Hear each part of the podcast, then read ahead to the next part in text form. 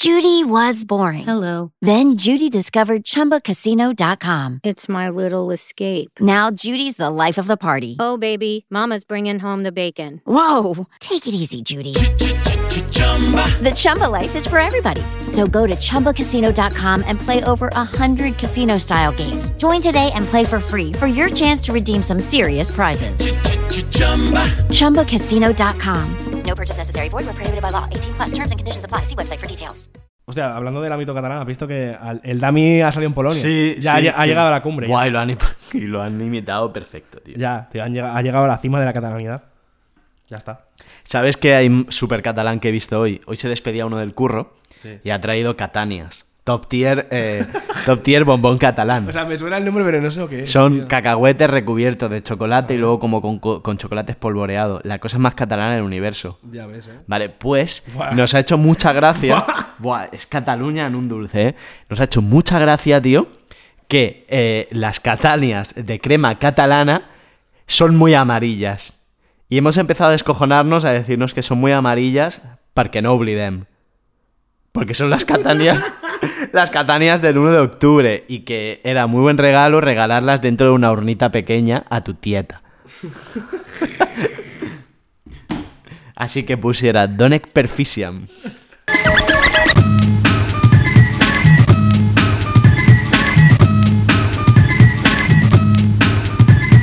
Bienvenidos a Como, el podcast de Antiayuda. Como cada semana tengo a mi derecha Carlos Navarro, Hola, buenas tardes. su derecha estoy yo, Carlos Rubio.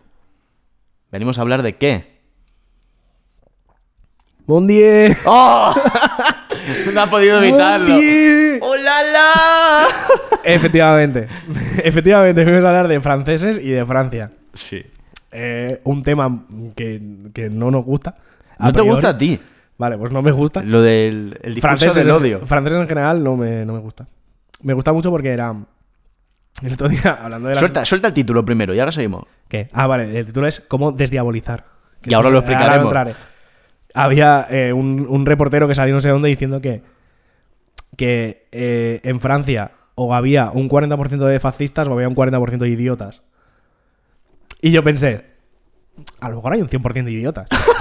Te quiero decir. No, no puede haber un 100% de idiotas si tienen el buffet libre más grande del mundo. ¿Qué? Sí, Sí, les- también tienen el Louvre y la... bueno, Le- pero, le- pero bueno. No, no, no, hablemos de Le Grand Buffet en Narbonne. Es que no sé qué es eso. Le, Le Grand Buffet. Sí, bueno, me imagino que es un buffet Le muy Grand grande. Buffet, Sí, es el mejor buffet del mundo, tío. Es un buffet libre de lujo. Lo, Que voy a hay- bus- lo voy a buscar ahora mismo, tío. sí, Le Grand Buffet en Narbonne. El viaje perfecto es ir a la reserva de Sijan a ver los Eso es lo de los- lo de leones, los sí, tigres, ¿no? a ver los tigres y acto seguido, tú habiendo reservado un par de meses antes, ir al Le Grand Buffet a petar de ostras. Ojo, ¿eh?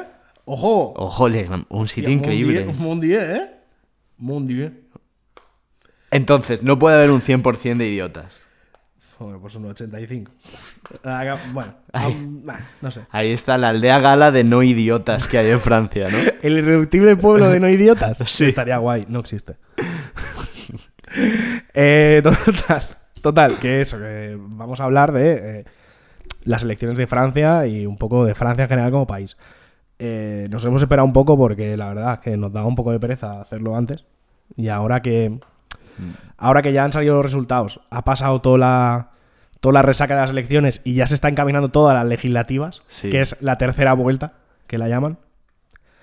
Pues ahora sí vamos a hablar del Se tema. hace una bola increíble en Francia de elecciones, ¿eh? Al, cada cinco años te, Ya, te parten, claro. te parten el verano. pf, madre mía. Todo ¿eh? mal, ¿eh? Todo- Esa peña ahí, oh, un día hay que ir a votar. No, pero, pero, oye, eso tiene un punto que tampoco no está mal, porque Mondié, Mondié, vale, cada cinco años, pero es que hay otros países en que la campaña electoral es constante y es ametrallante. Yo, yo recuerdo la década pasada y los millones de elecciones catalanas y es que esto era un no acabar.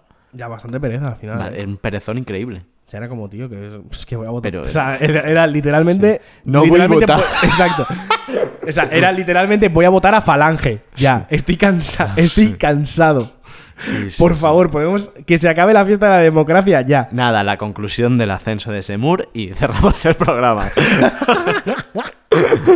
Eh, no, eso viene, eso viene después. Eh, ¿Quieres explicar cómo funciona el sistema electoral francés? ¿Quieres que me tire yo primero por ahí? Pues muy bien. El sistema electoral francés, el de la Quinta República, El esto, Quinta. esto da a entender que hubo Que hubo otras cuatro. otras cuatro. Efectivamente, Vale. hubo otras cuatro. Pues se inicia en el 58 y lo modifican un poco en el 62 y Así luego es. en el 2000 y pico, Así ¿vale? es.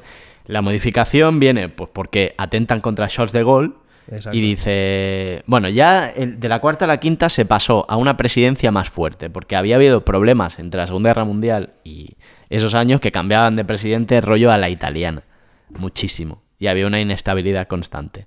Entonces el bueno de Carlas, de Gaulle, dijo, esto se tiene que acabar y hay que hacer un sistema eh, más estable, ¿vale? Y al principio era una cosa parecida a la americana, que había como 80.000 electores y te votabas una vez. Estos follones, ¿sabes? Que nadie se aclara. Pues después de esto, después de que atentaran contra Charles de Gaulle, que lo ametrallaron y el tío salió eh, impune. O sea, salió igual, solo que con un Citroën DS de esos tiburón, pues como un queso de ¿vale? Pues dijo, se ha acabado sufragio universal. Sufragio universal, mi polla. Sufragio universal, ¿no? Dos vueltas. En realidad, me parece que si alcanzas la, la mayoría, un 40% en la primera, no hay segunda vuelta. Pero al final siempre hay putas dos vueltas. Sí. Así que no irse la olla. Entonces lo que se crea es la figura que llaman en, en Francia, que es esa monarquía parlamentaria. Ese presidente, que luego es el que decide eh, por debajo a su, a su gobierno y tal, pues tiene un poder bestial. Sí. ¿Vale? Y entonces, así es como funciona. ¿Vale? ¿Cuántas vueltas hay? Pues hay estas dos, pero es que además, lo que es la asamblea, se elige en una tercera. Y todo esto se te atraganta más o menos cada cinco años. Porque antes sí que duraban distintos años y a veces pasaba que el presidente era de un partido Y la asamblea y era la de asamblea era de otro. Ya ves, Y pasó entonces, sí, a Mitterrand, A. Mitterrand. Y entonces, ¿qué pasa? Pues que a veces, pues entonces tenía que montar gobiernos en que el presidente era de un partido y el gobierno, el primer ministro era de otro. Mm. Eh, Bueno, follones. Parece ser que en los dieces ya cambiaron esto y es en plan, pues, un megapresidente. Un mega presidente. Un megapresidente. El presidente Sol. Sí, el presidente Sol. Claro, Eh, esto, sí. por supuesto, trae mucha cola y hay partidos que están muy en contra. De hecho, de hecho, hay mucha gente que opina que este cambio lo hizo de gol para, para literalmente eh, ponérselo más difícil a los partidos de izquierda. Hmm. En plan, que todo este sistema político está, está basado en, en, en hacerle muy difícil el acceso a los partidos de izquierda a cualquier tipo de presidencia de gobierno. Bueno, lo- los, los sistemas bipartidistas suelen, suelen llevar a, a la centralidad. Por la forma. Por eso. Dicen sí, eso, que estaba dicen, especialmente mm. pensado para esto. Pero bueno, supongo que también estaría situa- pensado para un momento en la historia. Claro, efectivamente. Y por eso, ahora la Francia insumisa está hablando de una sexta república. Sí. Sí, está en... No querría adelantarme, quizás estamos desordenando. Ya La, re- entraremos la República de los Hologramas. Sí, La República de Twitch. la República de Twitch.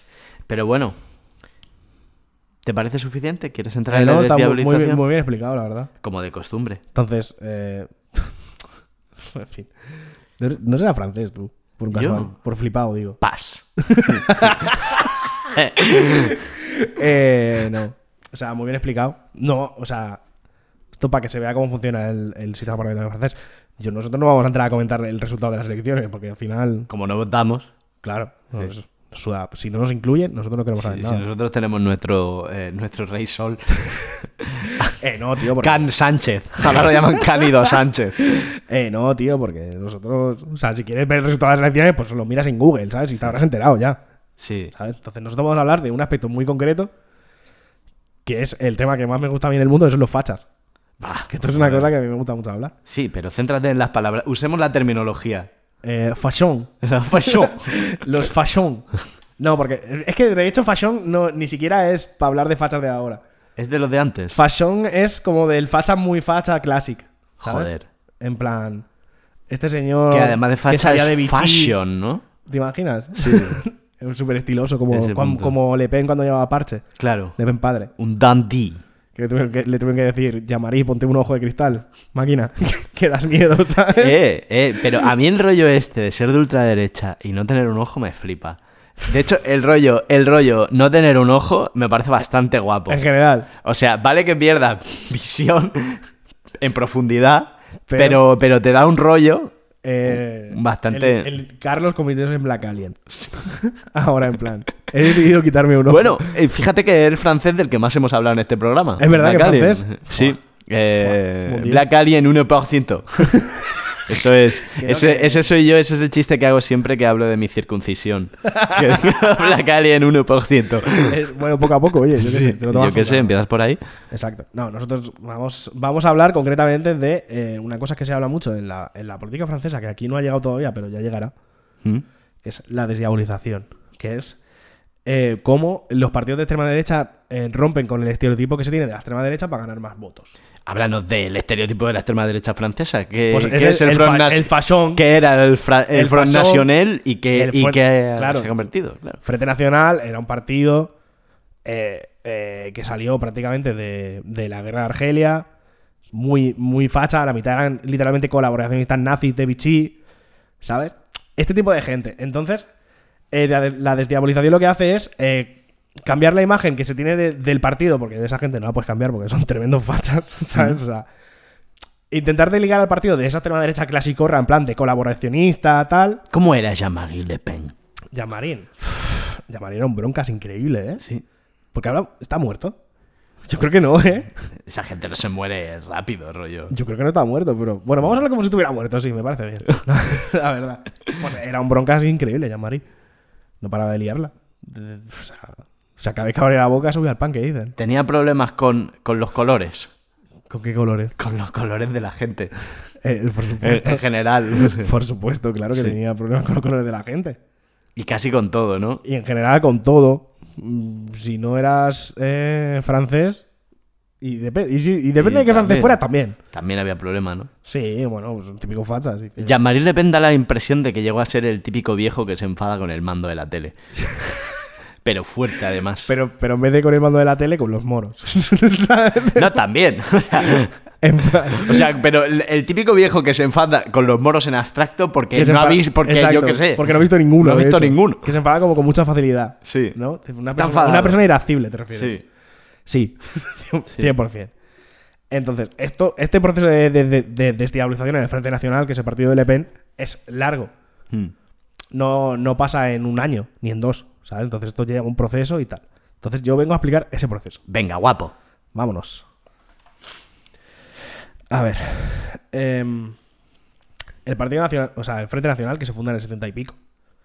Cuando se funda, cuando se funda el objetivo que tiene es em, au- aunar en el Frente Nacional, dentro del partido, todas las tendencias de nacionalismo francés para crear como un partido mega fuerte de fachas. Sí, porque había como pequeños sub, subgrupos, sí, clubes. los, los golistas, ¿sabes? Toda esta peña. Peña, par- grupos de grupúsculos neofascistas.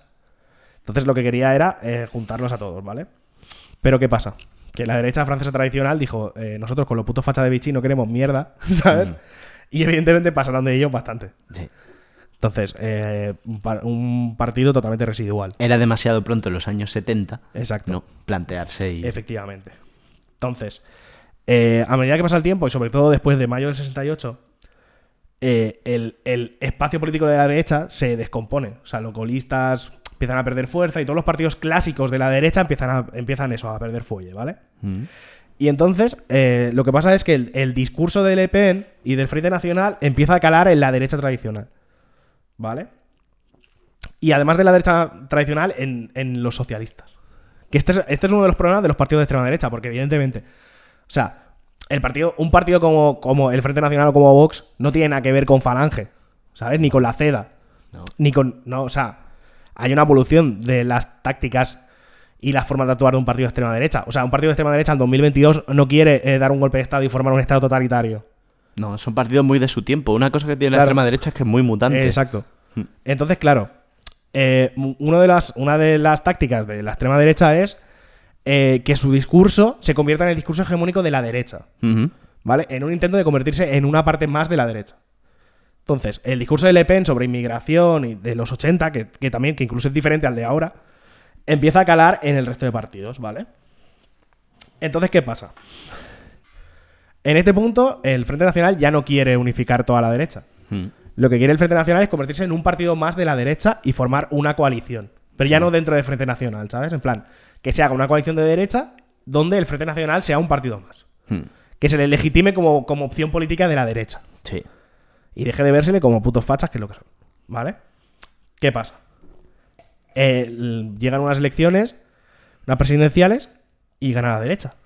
¿Vale? Hmm. Entonces, el Frente Nacional dice, oye, aquí estamos para lo que sea, ¿sabes? Plan- Nos molan los negocios igual. Exacto. Rollo- Este rollo se presenta como, pa- Sí. Como un candidato para formar ese bloque de la derecha y, y Jacques Chirac le dice que se vaya a la puta mierda porque tiene mayoría absoluta, ¿sabes? Entonces le dicen, sí, sí, eh, espérame ahí, que ahora voy. Vale. Jacques Chirac, qué tío, ¿eh? Jacques Chirac, ¿eh? Un tío que tiene una bomba nuclear. Jacques Chirac es su polla gorda, ¿eh? Su polla gorda en los Su polla 90. gorda. Y no solo por esto, ¿eh? Luego tiene, tiene más Sí, cosas guays. Que para ser de derechas, que es una cosa que a mí la gente de derechas no me suele caer muy bien, eh, Jacques Chirac, respect, ¿eh? Un poco. Entonces, ¿qué pasa? Después de esto, después de este, de esto, de este volantazo de. Bueno, volantazo, de este cambio de estrategia y ver que no funciona, ¿qué hacen? Eh, el Frente Nacional se plantea, evidentemente, que teniendo el partido petado de tremendos nazis, no van a conseguir nada. Y entonces empiezan a, empiezan a, a intentar presentarse como la alternativa, la alternativa fuera de la política. Hmm. O sea, en plan, ya no quieren formar parte de la derecha, quieren ser la alternativa a la derecha. Hmm. En plan, y no solo a la derecha, sino al sistema democrático en general. Al sistema de partidos en general, ellos se presentan como, como la alternativa antisistema, digamos. Pasan a ser populistas. plenamente. Efectivamente. Entonces, es en plan, no, nosotros no tenemos nada que ver con estos partidos de siempre, somos otra cosa, no sé qué. ¿Vale? Que es lo mismo que hace el MSI, el Movimiento Social Italiano, que es otro partido de extrema derecha, el, para la misma época. Hmm. Lo que pasa es que al MSI le salió muy bien. ¿Tú te- ¿Te acuerdas de lo, de lo Sí. del MSI de manos limpias? O sea, Sí. para que no lo sepa. El MSI era un partido italiano de extrema derecha que tenía, de hecho, tiene a la nieta de Mussolini o a la hija. Hmm. O sea, partido, partido Sí. de nazis estándar clásico. Y entonces eh, llega un punto que hace unos virajes también de este rollo y al final llega a la conclusión de lo que tiene que hacer es presentarse como el partido fuera de la política. ¿Qué pasa? Que hay un momento que ya llega, se, se destapa un escándalo de jueces corruptos comprando a toda la gente del gobierno y claro, el único partido que no está manchado es el MSI. Y entonces el MSI se vende como todo el mundo está mierdado menos nosotros que no somos no entrábamos en ese juego de la política y ganó. y le salió muy bien el tiro, la verdad. Claro. Y bueno, Hay que aprender. Exacto. El otro día estaba la lista de Mussolini quejándose porque habían subido una foto de su abuelo colgado del revés, ¿sabes? Sí. De Qué hecho, mal gusto. el otro día, en un, en un partido de fútbol, unos hinchas de no sé qué equipo quisieron llevar, porque fue el aniversario del asesinato de Mussolini. Sí. Entonces quisieron llevar unas pancartas con la foto de Mussolini colgando, se lo prohibieron y lo que hicieron fue eh, coger a un jambo que se puso boca abajo y se hicieron una foto. la, gente que me, la gente que me gusta, la verdad. Total. Eh, total, que entonces cuando, cuando Claro, haces- porque, espera, espera, espera, espera, ¿Qué? porque una grada haciendo una ola, hacen una foto y le dan la vuelta a la foto y todos somos Mussolini colgando, ¿no? Ese tipo de memes todo el día. No, no, pero una foto no, un pavo. O sea, un pavo se Sí, puso, lo se puso como en- boca abajo. Es que- Y otros aguantándolo al lado, increíble. Eh, el catolicismo. El catolicismo no lleva este tipo de sacrificios muchas veces. Increíble, de verdad. Bueno, eh, siguiendo. Entonces, cuando, cuando el Frente Nacional se plantea como la alternativa fuera de la política tradicional, empieza a, a- a- a criticar la globalización, por ejemplo. Hmm. Que es una cosa típico. Los partidos tradicionales. O como diría esta gente, la mundialización. Exacto. Eh, mundialización. ¿Te gusta más? A mí me gusta más la palabra mundialización. A mí globalización me gusta suena, más. Me gusta más mundialización, suena más sudaca. suena más, suena más revolucionario. Del cono sur. Sí, Suena del cono sur. sí. No sé, a mí globalización me, me está bien, la verdad. Entonces empieza. O sea, lo que hace Frente Nacional es plantearse. ¿Te acuerdas de la tercera vía? Sí. Pues es un poco ese rollo, pero como una tercera vía como extremadamente nacionalista y, y con el mismo odio a los moros, ¿sabes? Bueno. O sea, con el mismo, con el mismo odio a la inmigración, eh, porque es que vienen aquí y no son franceses, ¿sabes? Este rollo. Total. Llega 2002, ¿vale? Que 2002 es cuando, eh, gracias a el increíble movimiento de la izquierda de presentar 27.000 candidatos a la vez, Le Pen, Jean-Marie Le Pen, pasa a segunda vuelta. Me gusta porque la izquierda Repite este sí, sí, siempre, En todo el mundo no acaba de ver que no es un buen movimiento. Ya, ya, bueno, en fin. Eh, Entonces, pasa la segunda vuelta con, con Chirac. Otra Sí. vez, ¿vale? ¿Y, y qué pasa? ¿Y qué pasa? Normalmente en los, cuando hay elecciones hay debates y tal. sí. Vale. Pues eh, Chirac eh, dice que no. Dice que pasa, que, que no, que no va a haber debate con Le Pen, porque, cito textualmente, eh, ante la. Ante la intolerancia y el odio no hay, no hay transacción posible, ni comprensión posible, ni debate posible. Joder, podría haberlo dicho C. Navarro, De- ¿eh? exacto. De hecho, el pavo no solo no debate con, no debate con Jean-Marie, sino que ni siquiera hace campaña prácticamente. o sea, Chirac no hace ningún tipo de campaña y aún así arrasa. Y Jean-Marie se come una mierda como un piano increíble. Fantástico. Pero está muy bien que también es muy de derechas ahorrarle al fisco un gasto. Es Claro. muy buen ejercicio decir, esto no hace falta. Claro. O sea, el otro día me enteré que, si, que se ve que en, en Francia, si tu partido no obtiene más del 5% de los votos, no te financian la campaña electoral. Sí, y tiene el problema el, pues, el PSOE francés. No, el PP francés antiguo. ¿Cuál? El de el que fue de Sarkozy, sí. Que se han quedado con un puón increíble. Pero una púa astronómica. Suerte que la que se presentó es como una de las mayores eh, fortunas de Francia. Le ha costado un pastizal, rollo. Estamos hablando a lo mejor que ha palmado 9 millones de euros o algo así. Por flipar, ¿no? Pero estamos hablando de que ha puesto como un pequeño crowdfunding, rollo. Vamos a intentar pagar el pato entre todos. rollo, era en plan, era, era en plan, o sea, hubo la honestidad de decir, yo ya he palmado no sé cuántos millones. Pero aún nos queda por pagar, ¿no? Pero todavía hay que palmar más. Intentemos pagarlo entre todos. Madre. No está mal, no me parece un gesto. Eh, hombre, o sea, cuando pones ya un mollón delante, decir. Estás, estás Sí. un poquito salvando los muebles. Bueno, es que hay que pagarle al banco. Hay que pagarle al banco también, claro. claro. En fin, total. Entonces, esto es en 2002, ¿vale? Y con, esto, con estos antecedentes de partido, de Frente Nacional, llegamos a 2002. En 2002 está el partido literalmente a punto de desaparecer. O Mm. sea, ya no solo porque tiene unos votos eh, mínimos, sino porque no tiene pasta. Mm. El Frente Nacional 2002 estaba eh, literalmente a, a punto de desaparecer si no le llegaba pasta, si no, si no había un cambio ahí, ¿vale? También era el gran momento, la gran Europa. Es un gran momento, ¿no? Europeo de bonanza económica. Un- el mejor momento del universo. Claro. Empezaba el euro, rollo. O sea, ¿Te exacto. acuerdas? Nostalgia Dream, ¿sabes? Me acuerdo. Nadie lo pasó mal en 2002. Yo intento, me imagino en 2002. Buscando a alguien que lo pasara mal y no. Nadie, nadie, No. absolutamente nadie. No, no. Pues eso. Entonces, ¿qué ha pasado en, en estos, en estos 20 años? Que el Frente Nacional pasó- eh, estaba a punto de desaparecer a volver a llegar a una segunda vuelta varias veces Mm. con un 40% de los votos. Que esto lo haremos luego si es mucho, si es poco. A mí me parece mucho teniendo en cuenta que, el- que los votos que tiene que sacar un partido de extrema derecha son cero. También te digo. Pero bueno. Entonces, eh, Seguimos en la base. eh, voy a hacer el gestito de la mano este. la- Fua, es que- La mierda esta. o sea, ah, es que me- una cosa que me parece increíble que es en plan. O sea, se supone que yo soy la izquierda woke de este podcast y el único que retuitea cosas de la base eres tú. Pero, pero ayer les amenacé. ¿Has visto el vídeo Sí, de.? sí. Buenísimo, ¿eh? Es- lo cuento a la audiencia. De repente un nota sube un, un vídeo, un ucraniano, ¿no? Se mete en un tanque y dice, mira, esto es un fémur de, de un soldado ruso. Y se lo cocina. Dice, con el hueso me voy a hacer un cuchillo y con lo que queda me lo voy a comer. y mientras lo come dice, soy un caníbal. claro. Y yo, y, yo y yo entonces escribí y dije, em, dije, en la guerra de los podcasts yo me comeré a Pablo Iglesias. O sea, tú imagínate comerte, de repente sacar un fémur de, de Pablo Iglesias.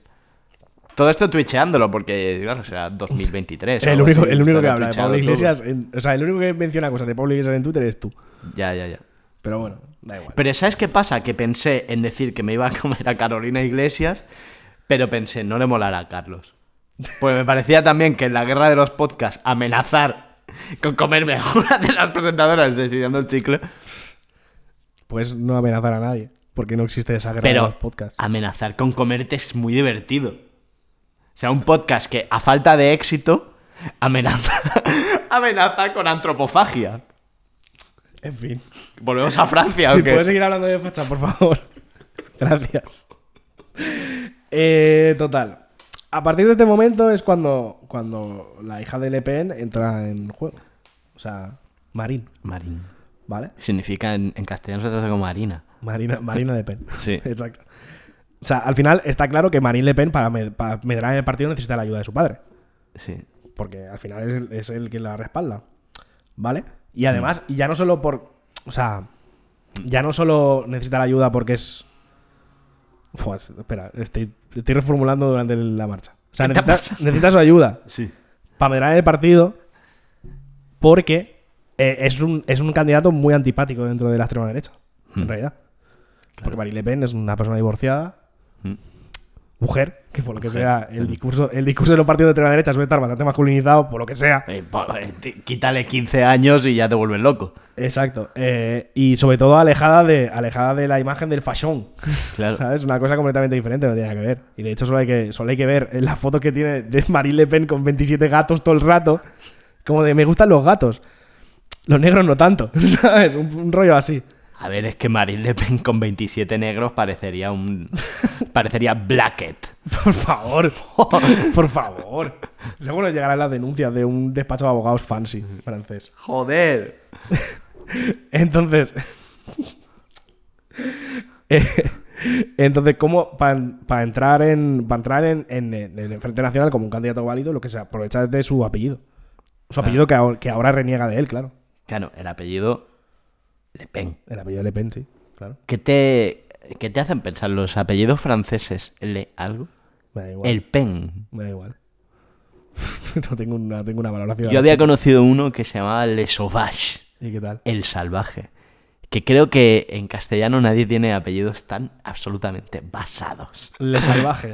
Joder, no, tío. creo que no hay nadie. O sea, tú te llamas Navarro. Está bien, o sea, Big Cock. Así, montañero. Big ¿no? Cock, montañero, tal. Pero no el barro. Ya, no sé. No tengo ni- es que no tengo ninguna opinión al respecto sobre apellidos de gente. Carlos Leblond. Por favor, basta. Charles Leblond. Basta. ¿Puedo seguir hablando de Marine Le Pen, por favor? D'accord. Total. Total, que Le Pen se aprovecha. O sea, se aprovecha de la figura de su padre y del apellido de su padre para entrar en el partido donde de primeras a lo mejor no tendría por qué ser bien vista. Y de hecho no es bien vista. Porque hay, hay muchos sectores dentro del partido, como el de. Como el de Bruno Gollnisch, que era un, un jambo que luego saldrá otra vez, que tiene tela también, que estaban totalmente en contra de que Marine Le Pen ascendiera de ninguna manera. De hecho, hay una campaña de. Como de para elegir representantes internos eh, y la, en la campaña que hace Gollnisch este, creo que, creo que de nombre tiene todo menos Le Pen. ¿Cómo? O algo así. Sí, Todo sí. menos Le Pen. Todo menos Le Pen, o algo así. O cualquiera menos Le Pen. Joder. Este rollo, ¿sabes? Me Y, gustan los fachas haciendo publicidad. y de hecho, Marine Le Pen queda como en el puesto cuarenta y pico y el padre dice, me suda la polla, vicepresidenta del partido. Ah. ¿Ves? El buen facha siempre pasando de la democracia al final. Pero le salió bien. Sí, claro. Le salió bien. Claro, claro. Entonces, cuando, cuando Marín Sí. Es que me da rabia, tío, porque sabes que ella es la primera que dice que no quiere que la llamen Marine Le Pen en, la- en los medios. Hay que llamarla Marine. Siempre dice que, dice que quiere que la llamen Marine. No, te llamas Marine Le Pen y te jodes. Tu padre era un nazi y gracias a tu padre nazi subiste, a, subiste al partido y te jodes. Y es una carga que vas a tener que llevar. Punto. Entonces, Marine Le Pen, cuando empieza a medrar en el partido, empieza a entrar lo que se llama la Génération Le Pen. ¡Oh, la, la! ¡Qué bien habla! ¿Verdad? Que es eh, la, la Le Pen, son toda esa peña que entra nueva al partido, que no han vivido ni la guerra de Argelia ni el colaboracionismo nazi, y entonces son como una extrema, una extrema derecha blandita. Sí, como que con 18 años su padre le compró un Twingo y eso, Exacto, efectivamente, este tipo Son lo más incómodo que han experienciado en su vida. ¿no? Exacto, este tipo, de, este tipo de extrema derecha, ¿vale? Y entonces empiezan poco a poco a, a- a apartar a los fashion ¿Mm? clásicos de, de los mandos y del, y del tema del, Y entonces entran los fachas.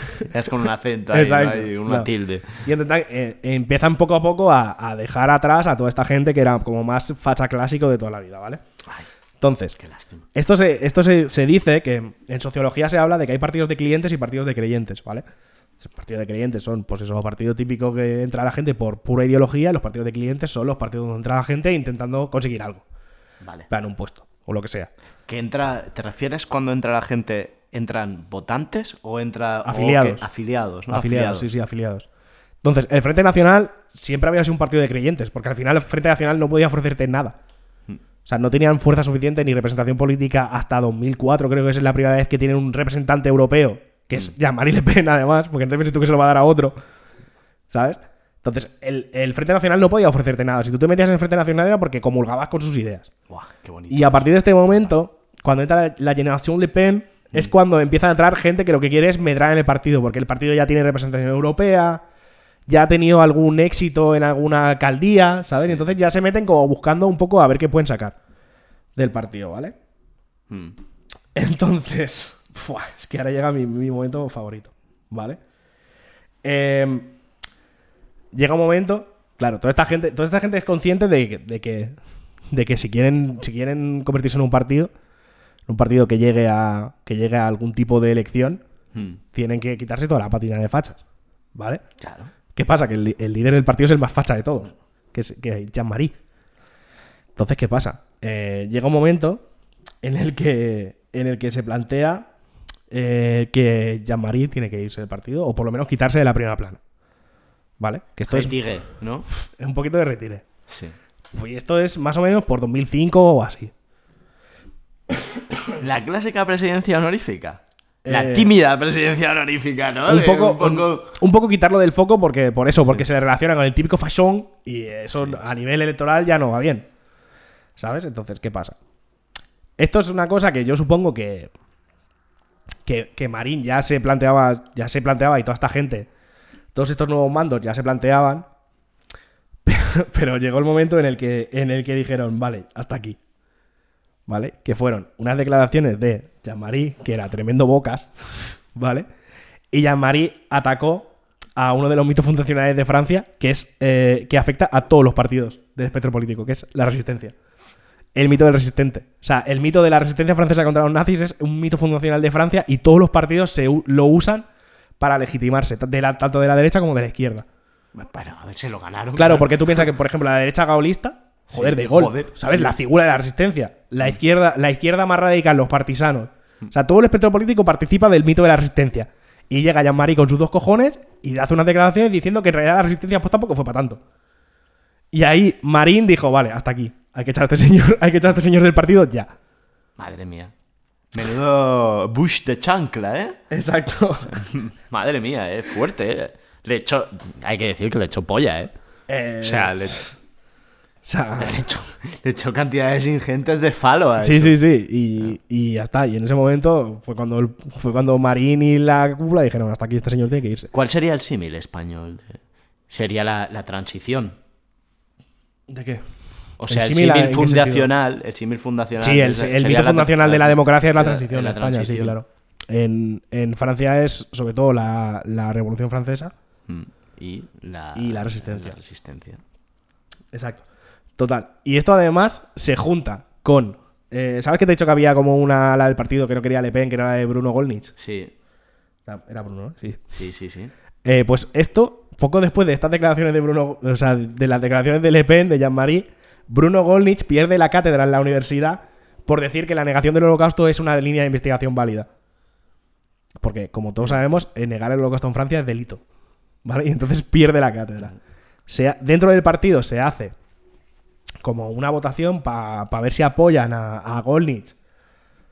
po- en plan, de esto ha sido un atropello y tal. Y eh, Marín vota en contra. Entonces ya, pas- ya posiciona a todo ese sector del partido de ya no, no queremos tener nada que ver con toda esta gente. ¿Vale? Y ya como que ya empieza a encarar el partido poco a poco hacia, Hacia sacarla del diablo. La hacia sacarla del claro, diablo, claro. efectivamente. Claro, ahí vamos, ¿no? Efectivamente. Y así es como Eh, no, espérate, falta el, falta el tirito final. Falta la última. ¿Vale? Em, cuando todo esto son cosas que pasan a nivel interno y que luego no se, o sea, no se ven, se ha visto después.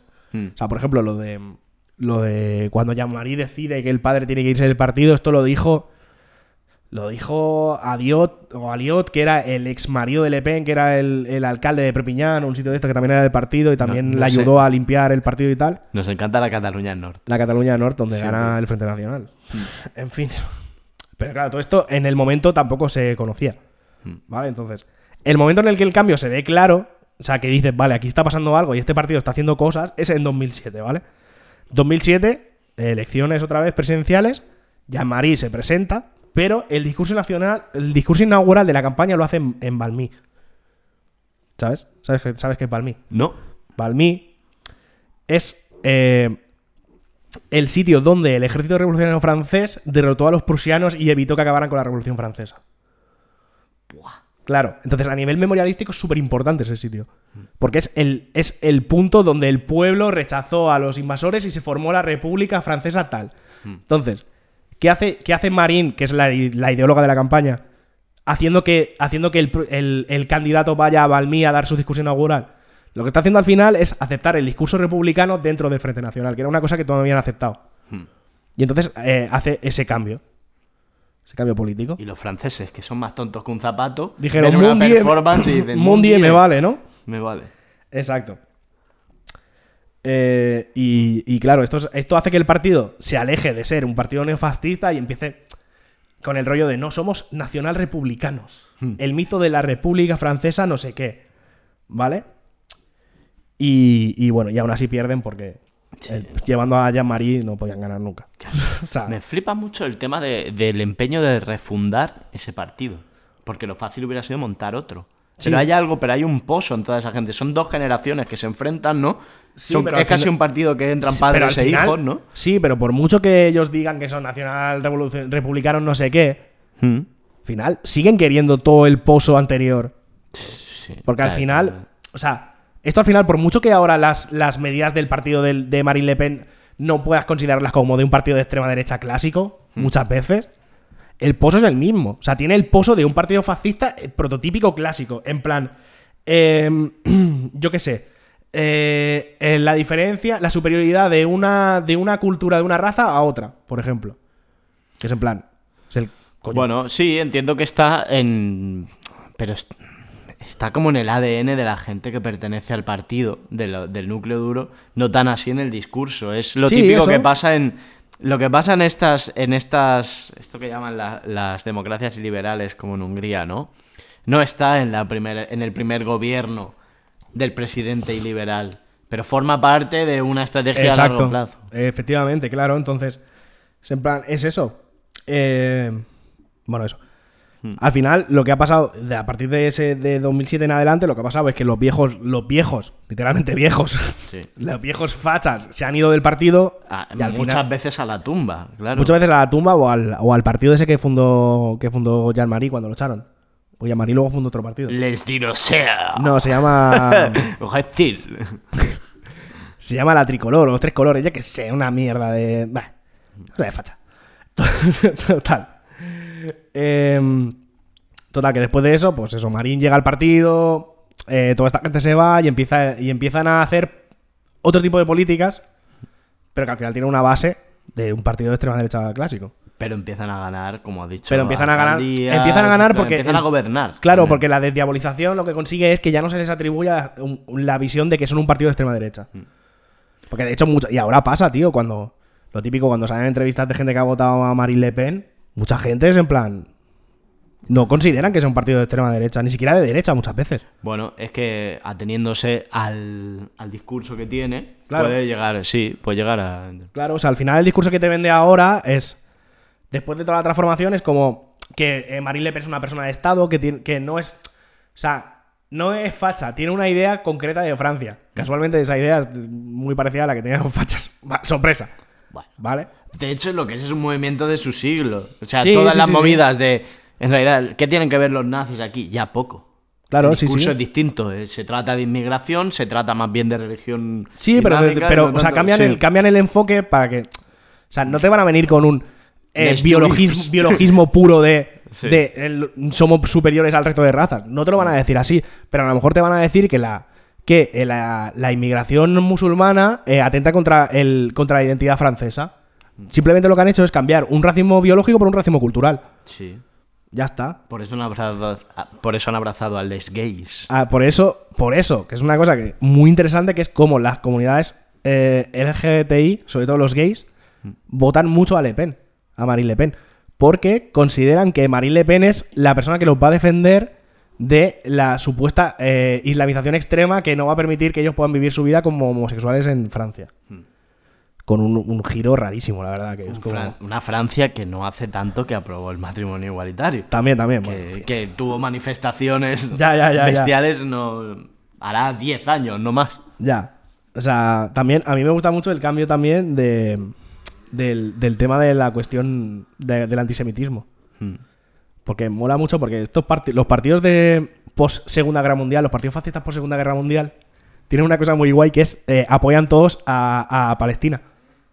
Sí. Simplemente por pura oposición a Israel. por pura oposición a Israel, porque son judíos, prefieren apoyar a cualquier tipo de movimiento de liberación palestino o de Oriente Medio, el que sea, les da igual, ¿sabes? Y esto pasa con, con el Frente Nacional en los 70 y en los 80, con el MSI en Italia.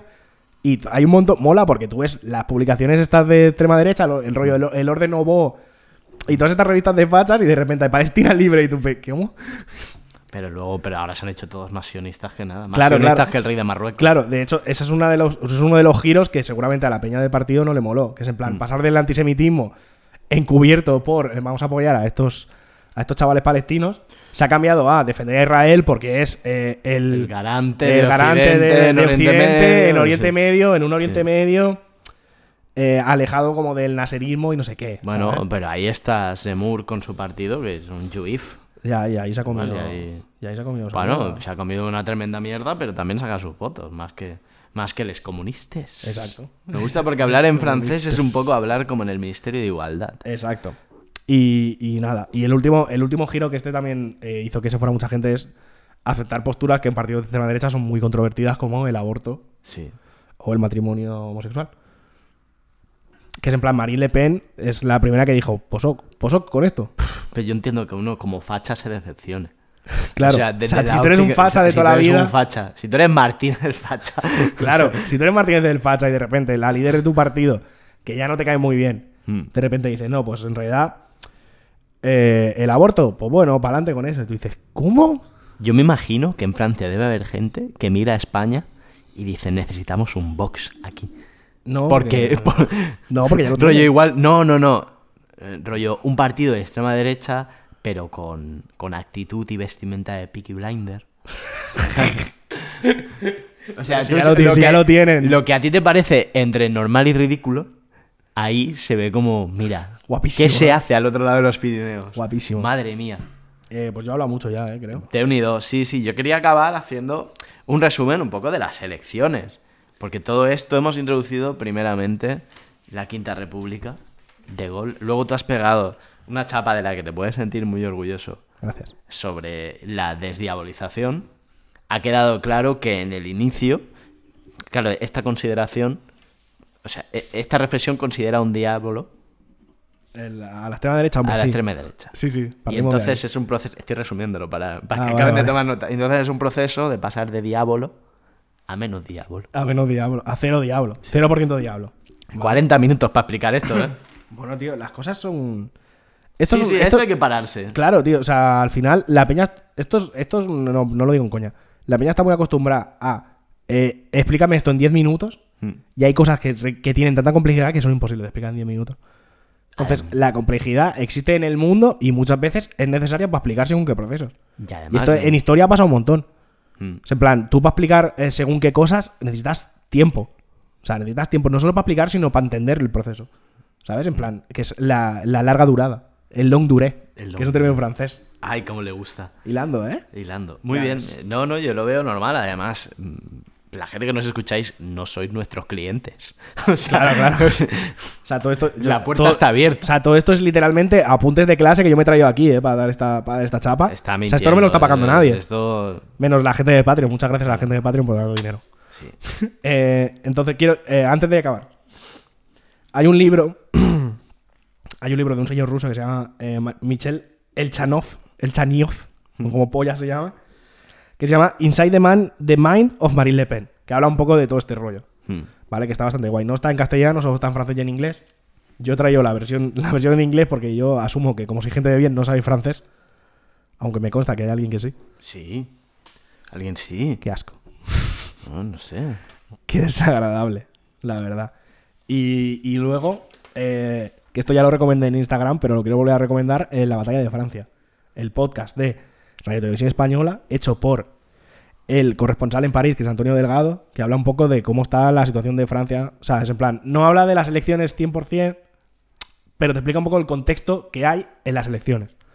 Y está bastante guay, porque además los tiene seis capítulos, te lo escuchas en una hora y media y, y te queda todo bastante, bastante clarito. Mira, yo voy a aprovechar y también quiero, rec- quiero recomendar. No, tú no puedes. Yo no puedo. Solo puedo recomendar yo cosas. Claro, porque como os has hablado tú, ¿no? Exacto. No, adelante, por favor. Pues mira, eh, a mí me ha servido mucho para entender todo esto el, el debate que hay en, en el podcast de The Economist Checks and Balance, que lo miran desde su óptica, son americanos, entonces tú tienes que imaginar, un, un americano siempre es en plan, vale, pero compáralo conmigo. Exacto, siempre, ¿no? Un americano es en plan, sí, sí, sí, sí. sí Francia, que es como Wisconsin un poco. Sí.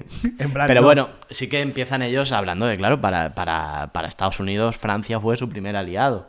Sí. Entonces, tienen esa relación especial. Un poco. Relación especial, ¿sabes? Sí. La movida de Eiffel. Es flipado. La movida de Eiffel. no Relación sé especial. qué, Hay que, ser, hay que ser flipado, tío, de Por verdad. favor. Pues sí, joder, hay que ser flipado. ¿Por qué Emmanuel Macron ha, ha ganado? Una de las cosas principales es porque es un flipado. A mí me, me, me- O sea, es que me parece increíble. O sea, o sea, no me parece increíble porque al final, cuando tienes que elegir entre, do- entre dos malos, eliges el menos malo, evidentemente. Pero con la tirria que tiene a Macron en Francia, por pijo y por. Y por elitista. Y por elitista. Y por educado. Y por... Y, y el que haya ganado. O sea, lo entiendo, pero, al final- porque- pero me parece raro a la vez. Pero porque tiene un punto, es un poco zetangana, tío. Que me parece que Emmanuel Macron es un poco la polla. O sea, Emmanuel Macron de repente tiene unas cosas. Va con su novia, aquella con la Barbie octogenaria, con el pecho abierto cuando le da la gana. Otro día en chandal. Emmanuel Macron, o sea, Cánido Sánchez sueña con ser un 1% de Emmanuel Macron porque a Cánido Sánchez le falta una cosa, que es la inteligencia y la cultura que de veras tiene Emmanuel Macron. Hombre, Ma- Emmanuel Macron estudió en uno de los colegios más prestigiosos de Francia, Claro. de París. De París. Es la escuela esta de. mm, Sí, la, la, la escuela de administración, Eh, esa donde van. ese. Donde sales del Ciences Po ese y vas para allá. Ese, ahí. Sí. Pero bueno, pero Pedro Sánchez en realidad ¿Qué? tiene la percha. Y, Le faltaba un y poco el lo, doctorado fraude. Le falta un poco lo otro. Pero, Sí. pero bueno. Claro, tiene, es verdad que la percha la tiene, eh, pero sí creo que es importante eh, que, que Manuel Macron realmente. He acabado ya con la. He hablado del podcast y luego he tirado. Vayamos a las elecciones, ¿eh? Vale, vale. Manuel Macron tiene un punto en que es realmente presidencial. Y yo creo que esto en Francia importa. El ser un. No, o sea. O sea, en Francia. En Ser, Francia un- además, ser una persona de Estado. Que se vea que eres una persona de Estado. además, cuando la figura del presidente tiene tantísimo poder. Claro. y Emmanuel sí. Macron, con la, con, con la jubilación de Angela Merkel, se ha convertido en Europa.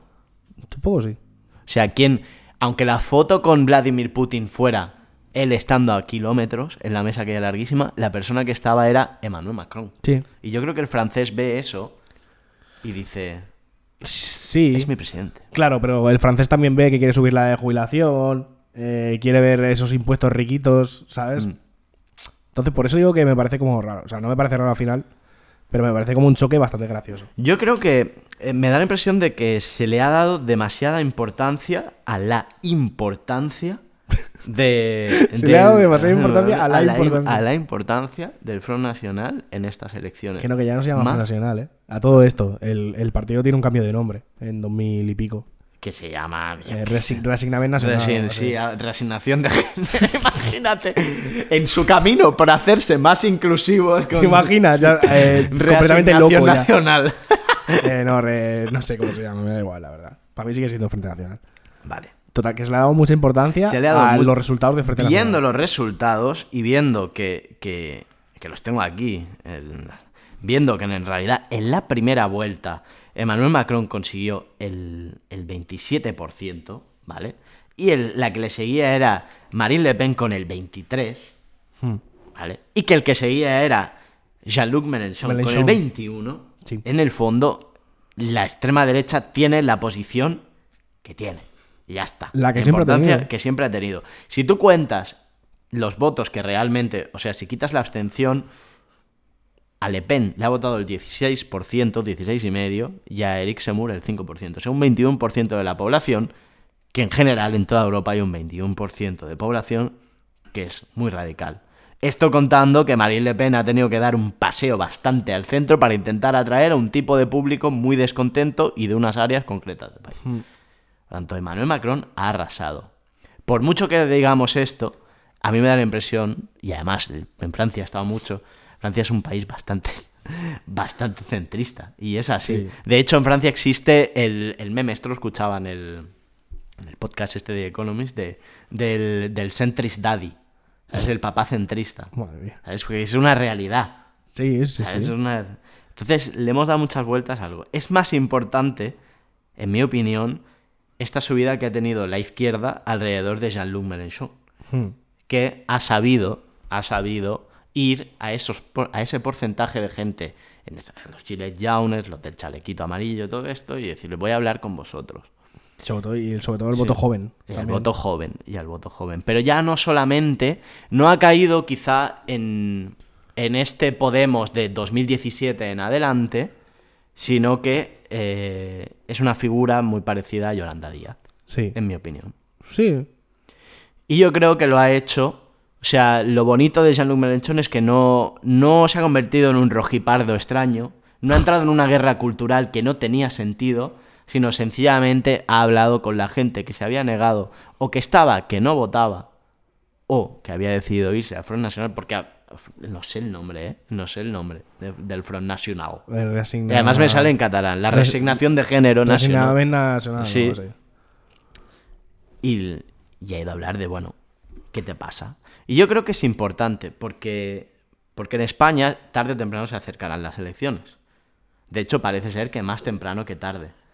Y aquí dentro hay una, hay una lucha amplificada por unos temas, unos temas muy wokes, que yo creo que la amplifica en realidad, eh, la amplifica la derecha mediática. Yo creo que no es tan importante, pero hay un sector de Podemos que realmente busca que se amplifique también.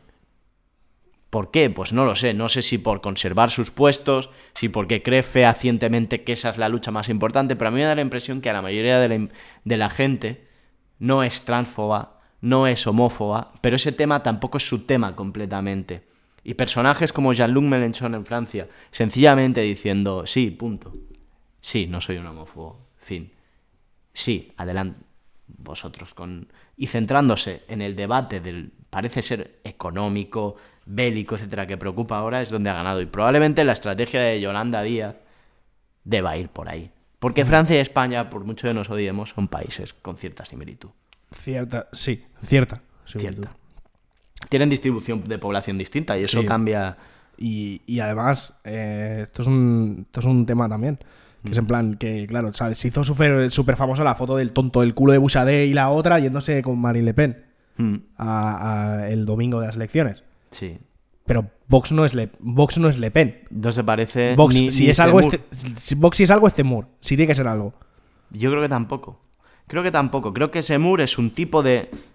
Es un tipo. es- Creo que la vertiente Semur, y esto lo hemos discutido antes, está dentro de Vox, pero Vox completamente no es Semur.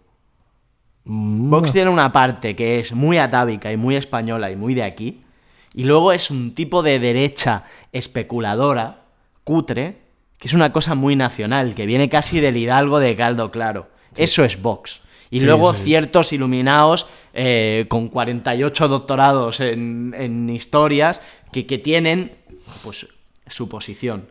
Sí, sí, sí. De hecho, el, el problema de Vox, o sea, ahora me da miedo que esto lo escuche alguien de Vox y lo usen. ¿Sabes? En plan, tengo miedo real.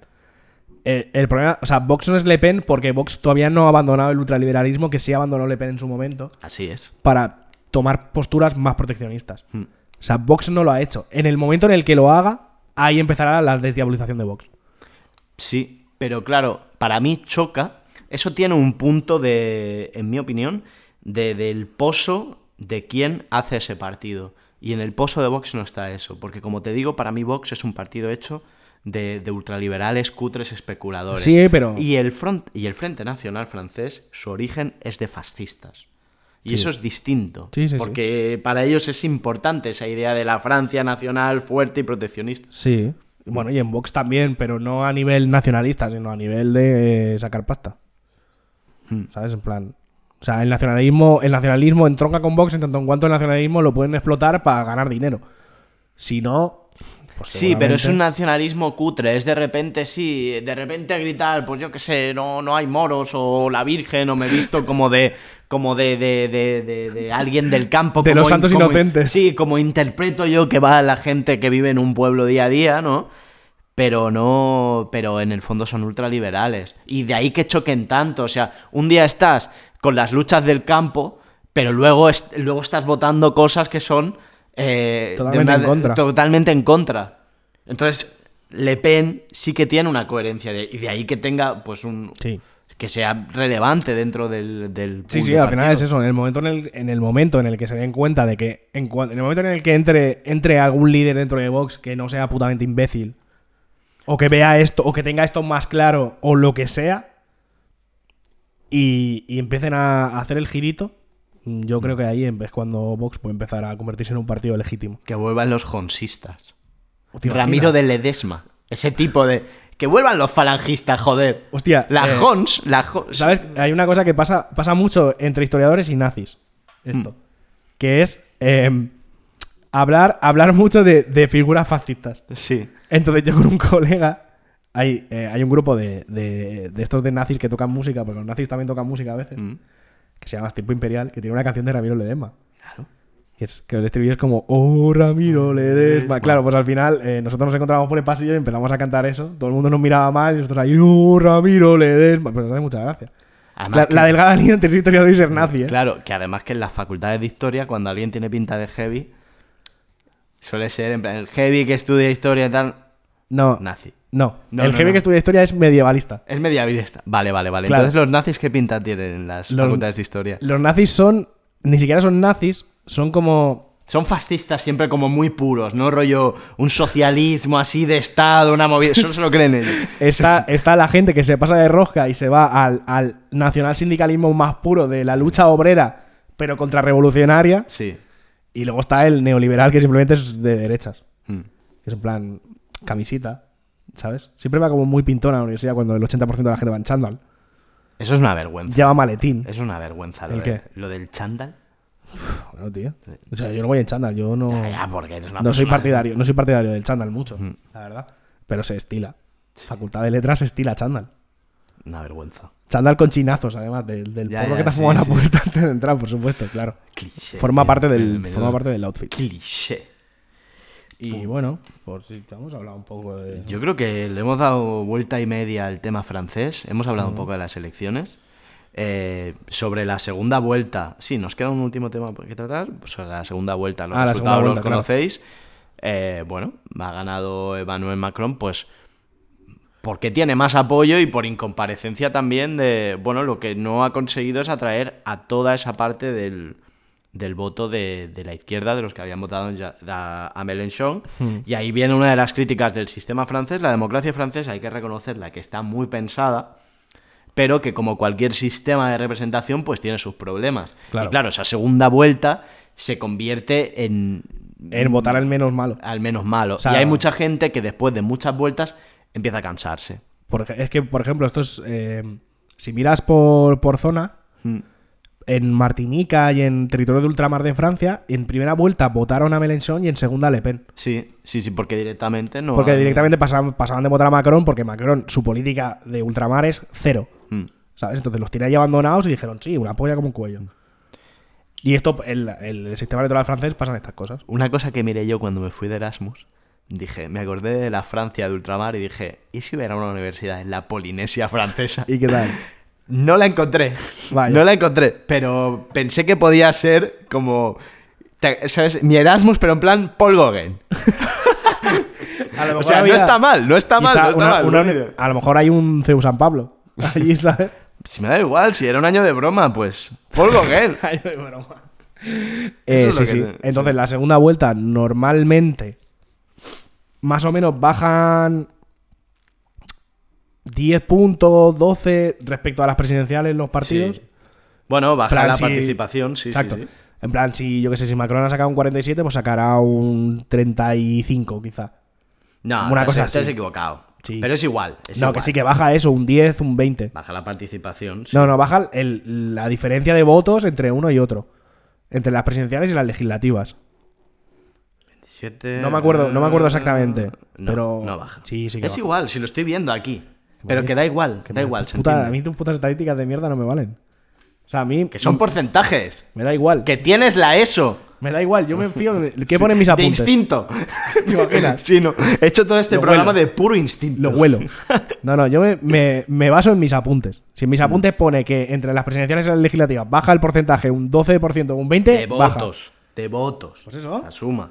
De general. Pero es que es igual, si ese no es el debate. Yo lo que quería concluir era con la tercera vuelta, que son esas legislativas. Y aquí Mélenchon va muy encocado, muy enfarlopado Sí. en ser el primer ministro de Francia y tener esta alternancia en que el presidente es de una cuerda y el gabinete presidencial es de otra, siendo el primer ministro él. Y entonces ha montado una especie de UP que se llama, eh, la traducción es Unión Popular. Unidas Podemos. Unidad, sí.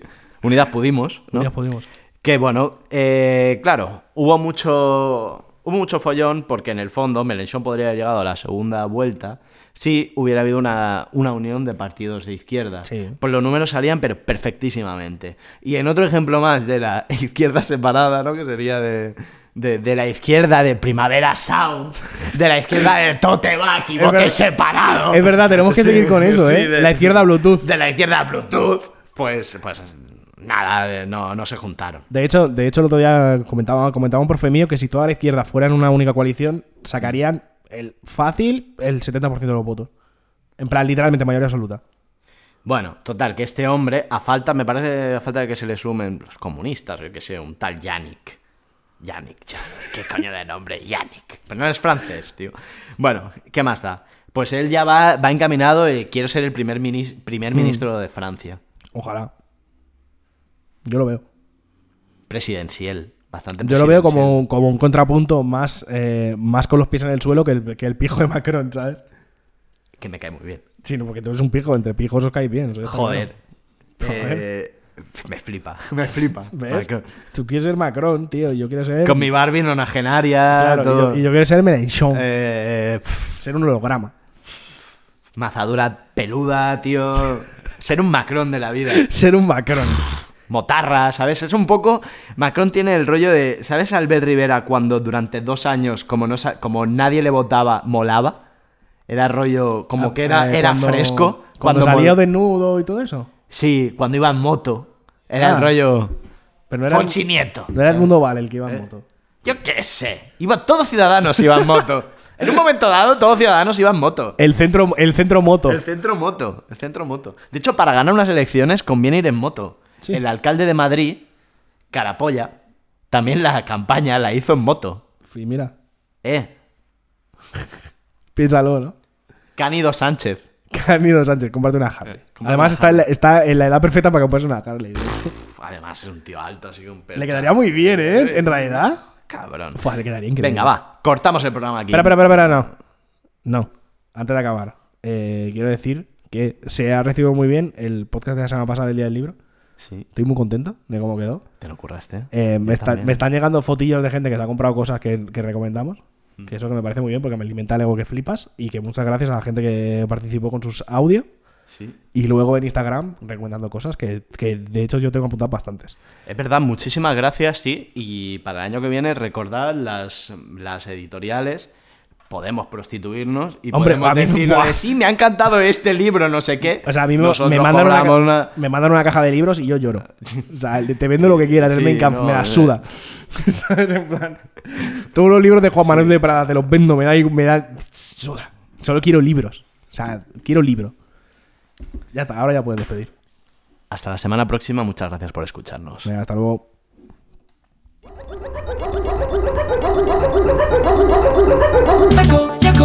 się jako, się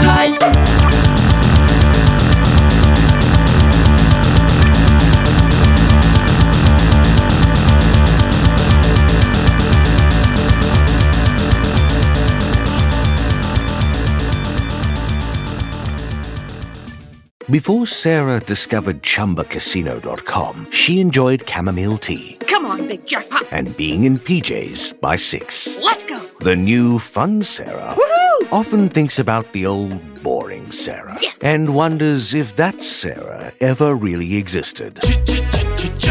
Chumba Casino has over 100 casino style games. So join today and play for free for your chance to redeem some serious prizes. No purchase necessary. Void where prohibited by law. 18 plus. Terms and conditions apply. See website for details.